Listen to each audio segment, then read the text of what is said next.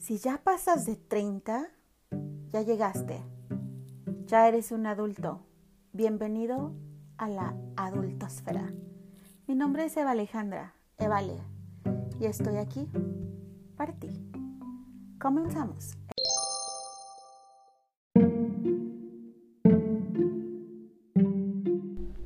Hola, hola mis queridos adulnautas. Aquí seguimos navegando los hoyos negros de la adultez. Se escuchó muy extraño eso, pero bienvenidos sean todos. Gracias por acompañarnos el día de hoy. El día de hoy pues el tema va a estar muy interesante. Es el síndrome del impostor. Vamos a hablar de qué es esto, de qué con qué se come, cómo nos afecta y cómo le afecta a, pues a, en mayor medida a quién le afecta más, si hombres o mujeres.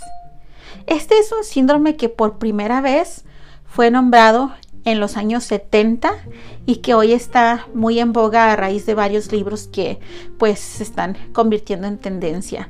Vamos a platicar el día de hoy de eso y pues, ¡oh, sorpresa! Estoy muy emocionada porque tenemos una invitada el día de hoy. Bravo, por primera vez, una madrina de, de invitados de este podcast que es Gaby Benítez Cravioto. Ella es diseñadora, coach y terapeuta holística. Y desde ya, pues es la madrina de este podcast. Gracias, Gaby, por colaborar en este episodio. Aplausos para Gaby. Síganla en Facebook como Gabriela Benítez Coach y la encuentran también aquí en Spotify en su podcast Esencialmente tú. Así que pues muy contentos de tenerla el día de hoy para platicar acerca del síndrome del impostor, Gaby. Gracias. Pero vamos de lleno con ese tema. ¿Qué es? ¿Con qué se come? ¿A quiénes lo experimentan? ¿A quién ataca más que, que a otros? Ah, y sobre todo, ¿qué podemos hacer para, pues para salir de él o para siquiera darnos cuenta que lo estamos padeciendo. Y para esto pues le preguntamos a 100 mexicanos, ah, no es cierto, no, no le preguntamos a 100 mexicanos, leímos que la revista Forbes ah, dice que el 70% de la población ha padecido en algún momento este síndrome, principalmente en el ámbito laboral. Puede suceder en el ambiente también, este, en el ámbito, perdón, personal, pero se encuentra un poquito más frecuente en el ámbito laboral. Este síndrome se caracteriza por un pesimismo defensivo que nos hace mentalizarnos o programarnos a no lograr lo que nos proponemos es como una creencia irracional que no nos permite tener confianza en nosotros mismos. ¿Te ha pasado? Pues vamos a ver. Responde a las siguientes preguntas. Levanta un dedito cada vez que, que te haya pasado eso y vamos a ver cómo te va. ¿Te has sentido como un fraude? ¿Te comparas con otras personas con frecuencia? ¿Sientes que no perteneces al nivel en el que estás? te saboteas cuando te pasan cosas buenas, no te las crees. ¿Piensas que en algún momento se darán cuenta de que no tienes la capacidad de hacer tu trabajo?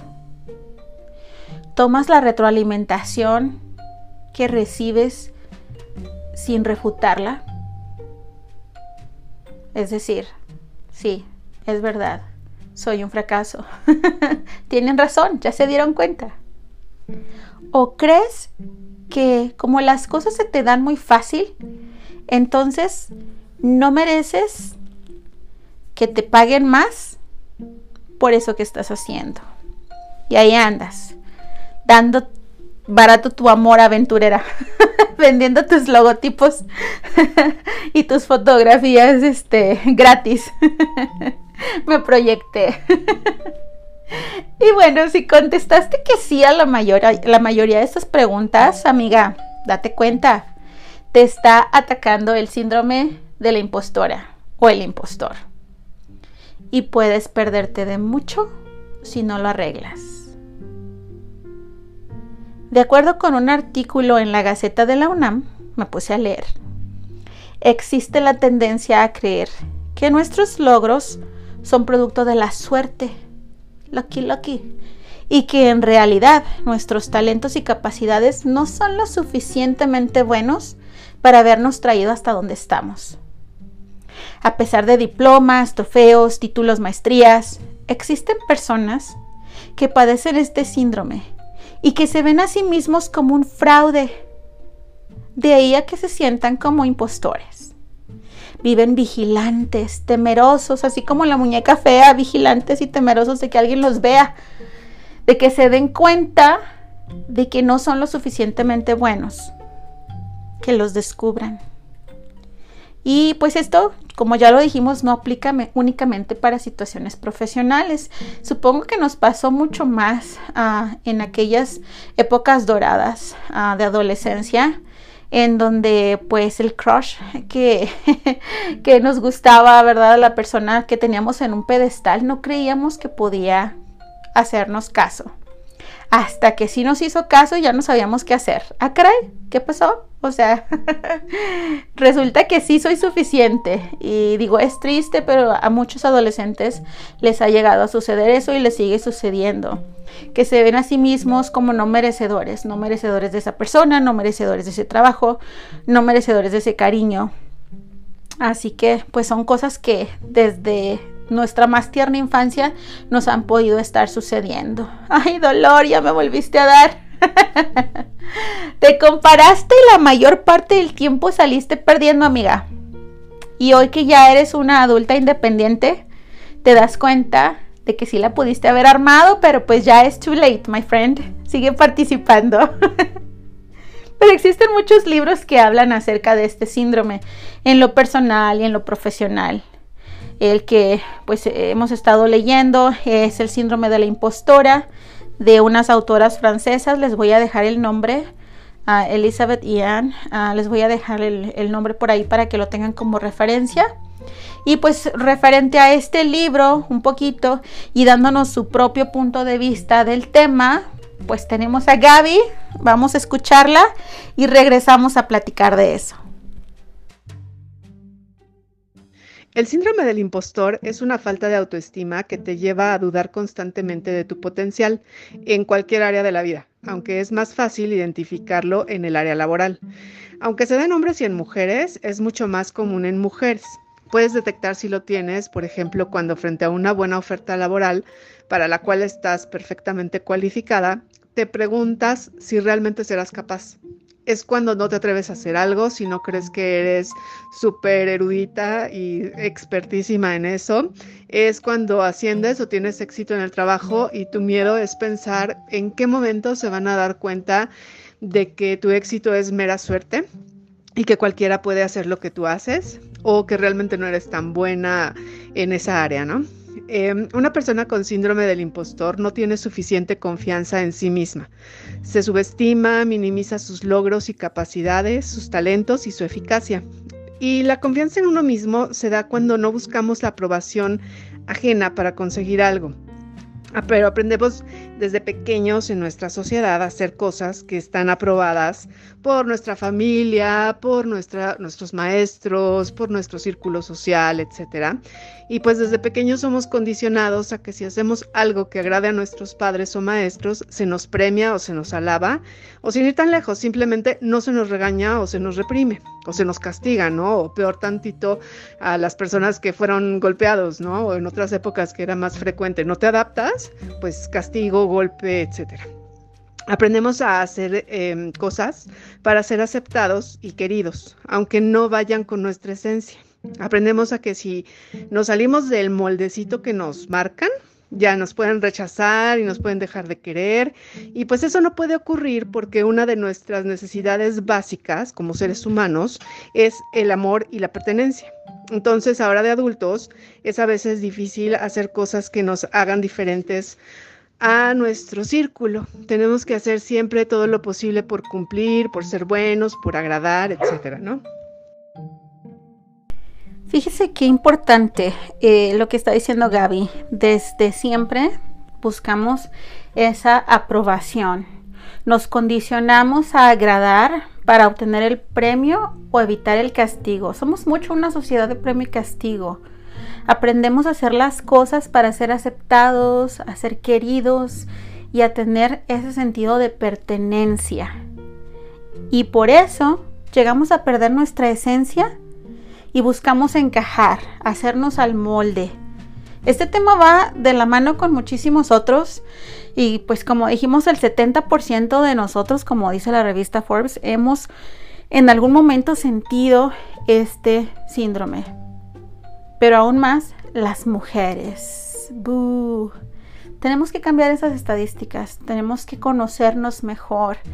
Y pues en ese sentido, un estudio de la Universidad de Cornell en 2018 indicó, ojo, ojo con esto, que los hombres sobreestiman sus capacidades, son Juan Camané, y las mujeres las subestimamos. Y estas son encuestas, estudios, no necesariamente es el reflejo del 100% de la humanidad, pero se sigue dando esta situación en que las mujeres no nos valoramos, no nos estimamos lo suficiente. Y obviamente esa falta de confianza pues nos lleva a tener situaciones laborales ah, en donde aceptamos menores salarios. De por sí la sociedad ya te ofrece menores salarios por ser mujer. Y aún así, cuando a nosotros nos preguntan las expectativas salariales que tenemos, desconfiamos el decir una frase muy grande porque qué tal si no nos la dan, qué tal si mis capacidades no están al nivel de ese salario. Entonces, por esas expectativas, cuando expresamos nuestro salario, pues por lo general estamos ofreciéndonos muy baratas. Y pasa con todas, ah, incluidas, bueno, todas las que lo padecen, incluidas Michelle Obama, que pues es una señorona triunfadora, independientemente si fue esposa o es esposa de quien sea, ella ah, con su carrera, con su trabajo, pues ha logrado sobresalir y también ha padecido este síndrome. Lo dijo en un discurso frente a no sé cuántas miles de personas dijo, no me abandona este sentimiento de que no deberían tomarme en serio. Todos dudamos de nuestras capacidades y nuestro poder. Fuerte, fuerte, queridas y queridos. Ah, habrá hombres que lo padezcan y mujeres que no, dependiendo también del contexto y de su historia. Pero pues efectivamente lo padecemos más las mujeres y vamos a escuchar un poquito más ah, de lo que Gaby nos tiene que decir y regresamos a platicar de ello. Tener confianza en uno mismo implica también conocerse bien y ser honesto frente a los desafíos y, y este y pues los deseos, ¿no? También, o sea, darte chance de explorar tus verdaderos intereses, aunque no les gusten a los demás. También implica ser capaz de soportar los fracasos, de asimilarlos e integrarlos como parte de un proceso normal de vida y de aprendizaje. Eh, también te permite enfrentar riesgos y heridas y vivir desde tu esencia, aunque eh, o sea, aunque hay, hombres que sí padecen este síndrome, hay muchas más mujeres y esto se ha estudiado porque, bueno, se ha estudiado en diferentes eh, momentos en diferentes lugares, pero por ejemplo, se ha visto que frente a un obstáculo, los hombres lo ven más objetivamente y tienden a reaccionar como si, ese, si esa dificultad o si ese reto eh, fuera una atribución externa. O sea, pueden decir, esto está difícil. Mientras que las mujeres tienden a reaccionar ante un obstáculo como si fuera una atribución eh, interna el que no la puedan superar o el que les dé miedo superarla, ¿no? Es decir, dicen, no soy suficientemente buena para hacer esto. Esto, por ejemplo, se vio en un examen, ¿no? Creo que se hizo un estudio en una universidad donde a varios estudiantes se les puso un examen difícil y en promedio, o sea, los hombres decían eso, el examen estuvo difícil y ya, o sea, no dudaban de su capacidad ni mucho menos. Y casi todas las mujeres decían que pues este no eran capaces de pasarlo, que era su culpa por no haber estudiado, etcétera. O sea, el examen para ellas estaba normal, pero el, la falla estaba dentro de ellas mismas. Entonces, esta es una diferencia que es importante porque en retos más importantes te hacen, por ejemplo, que en un trabajo un hombre se arriesgue a tomarlo, a tomar un puesto, por ejemplo, que a lo mejor no está tan perfectamente capacitado para hacerlo, pero se anima. y una mujer es difícil que lo haga a menos que realmente se considere experta. Em, esta diferencia de perspectivas puede tener su origen en nuestra cultura y nuestra educación, pero pues desde orígenes súper remotos, porque realmente eh, toda nuestra historia la sociedad ha sido patriarcal. Y de hecho desde los griegos y romanos pues las mujeres eh, pues si te pones a estudiar a los filósofos y las leyes y demás no tenían alma no eran sujetos jurídicos eh, incluso en ocasiones había o los animales o este, los esclavos, que pues eran considerados casi casi cerquita de, de nada, tenían más derechos que una mujer. Entonces, realmente es hasta épocas recientes donde esta lucha por hacer a la mujer eh, igual al hombre, o por lo menos tener un nivel equitativo, eh, pues es, es, muy reciente, ¿no? pero todas esas secuelas de esas creencias y de esas, pues de esos usos y de esas costumbres, pues vienen pues grabadas, grabadísimas en nuestro ADN prácticamente, ¿no? Em, además de la forma que nos criaron, también hay eventos que alteran el sentimiento de confianza, o sea, nuestra vida cotidiana, ¿no? Como rupturas, accidentes, enfermedades, muertes. Y también el deseo de perfección de la sociedad, ¿no? a veces esto es paralizante porque muchas veces las mujeres, independientemente de sus dudas respecto a la capacidad intelectual, también tienen una carga mucho más pesada que los hombres respecto a su físico. Entonces puede ser que te encuentres con una mujer súper inteligente, con mucha experiencia para un trabajo, súper capaz, etcétera, pero si se siente eh, fea, si se siente gorda, si se siente que no está, o sea, es que, que su imagen no, no da la talla, digamos, no, no es lo suficientemente buena, se siente totalmente descalificada. Entonces, esto es muy importante. Si a una mujer no, no le gusta su físico, no se siente capaz de triunfar.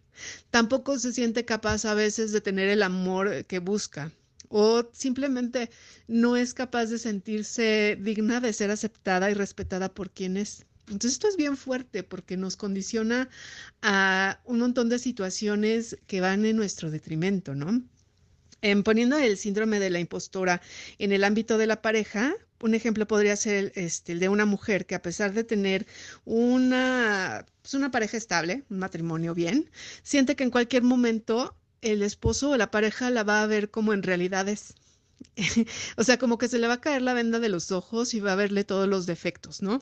Y se le va a terminar el amor o se va a encontrar a alguien mejor que ella, que pues dadas nuestras, nuestros condicionamientos, pues seguramente va a ser más joven, más delgada, más, este, más bella, ¿no? En general más digna, más merecedora del tipazo que tiene junto y que las va a dejar, ¿no? Y esto pues es totalmente subjetivo e irracional. Em, todos estos pensamientos pueden hacernos jugarretas bastante peligrosas, pues disparan mecanismos de defensa ante cosas que ni siquiera existen o actitudes que sabotean nuestra vida más que ayudarnos a crecer y a ser felices. Pues bien, eh, híjole, es que este tema nos da bastante, bastante información, pero básicamente lo que estamos viendo es que eh, todo eso que pensamos de nosotras lo estamos proyectando y no nos sentimos capaces y merecedoras de ser exitosas, queridas, aceptadas. Nos adaptamos a lo que pensamos que los demás esperan de nosotros sin pensar en lo que nosotros o nosotras mismas queremos y merecemos algo es segurísimo, eh, pues debemos quitar esta etiqueta de, de las impostoras, de las mujeres, esta narrativa que ha persistido a través del tiempo de que pues siempre hemos sido las débiles, las sumisas y todo eso, hay que trabajarlo. Debemos evitar el otorgar automáticamente eh, este tipo de síndromes a la falta de confianza. Hay muchas cosas que están detrás de esto y viene desde nuestra, desde nuestra niñez, desde nuestra formación. Ah, todos tenemos un background que nos está el día de hoy o ayudando o perjudicando. Entonces hay que empezar a reconocer nuestras habilidades más allá de nuestro género y pues hay que empezar a trabajarlo, hay que ir a terapia, hay que hacer lo que necesitemos hacer para comenzar por nosotros mismos y sobre todo aceptar que nadie, nadie, absolutamente nadie es perfecto y que nunca se deja de aprender. Hay que rescatar nuestra esencia y dejar de sabotearnos dejar de meternos el pie a nosotras mismas. ¿Qué podemos hacer para minorar este síndrome? ¿Cuáles son los tipos de impostoras que existen por ahí? Pues eso lo vamos a ver en la parte 2 de este episodio, porque el día de hoy, queridas ah, y queridos, pues eh, se nos ha agotado el tiempo. Es un tema que da para muchísimo, muchísimo más. Pero pues les agradezco que hayan estado con, conmigo el día de hoy, con nosotras, con Gaby. Gaby, muchísimas gracias por tus aportaciones también. Vamos a seguir eh, escuchando un poquito más de este síndrome y, y los siguientes pasos que serían qué hacer para revertirlo en el siguiente episodio. Muchas gracias, buenas noches, buenos días. Nos vemos en la próxima. Oh, thank you.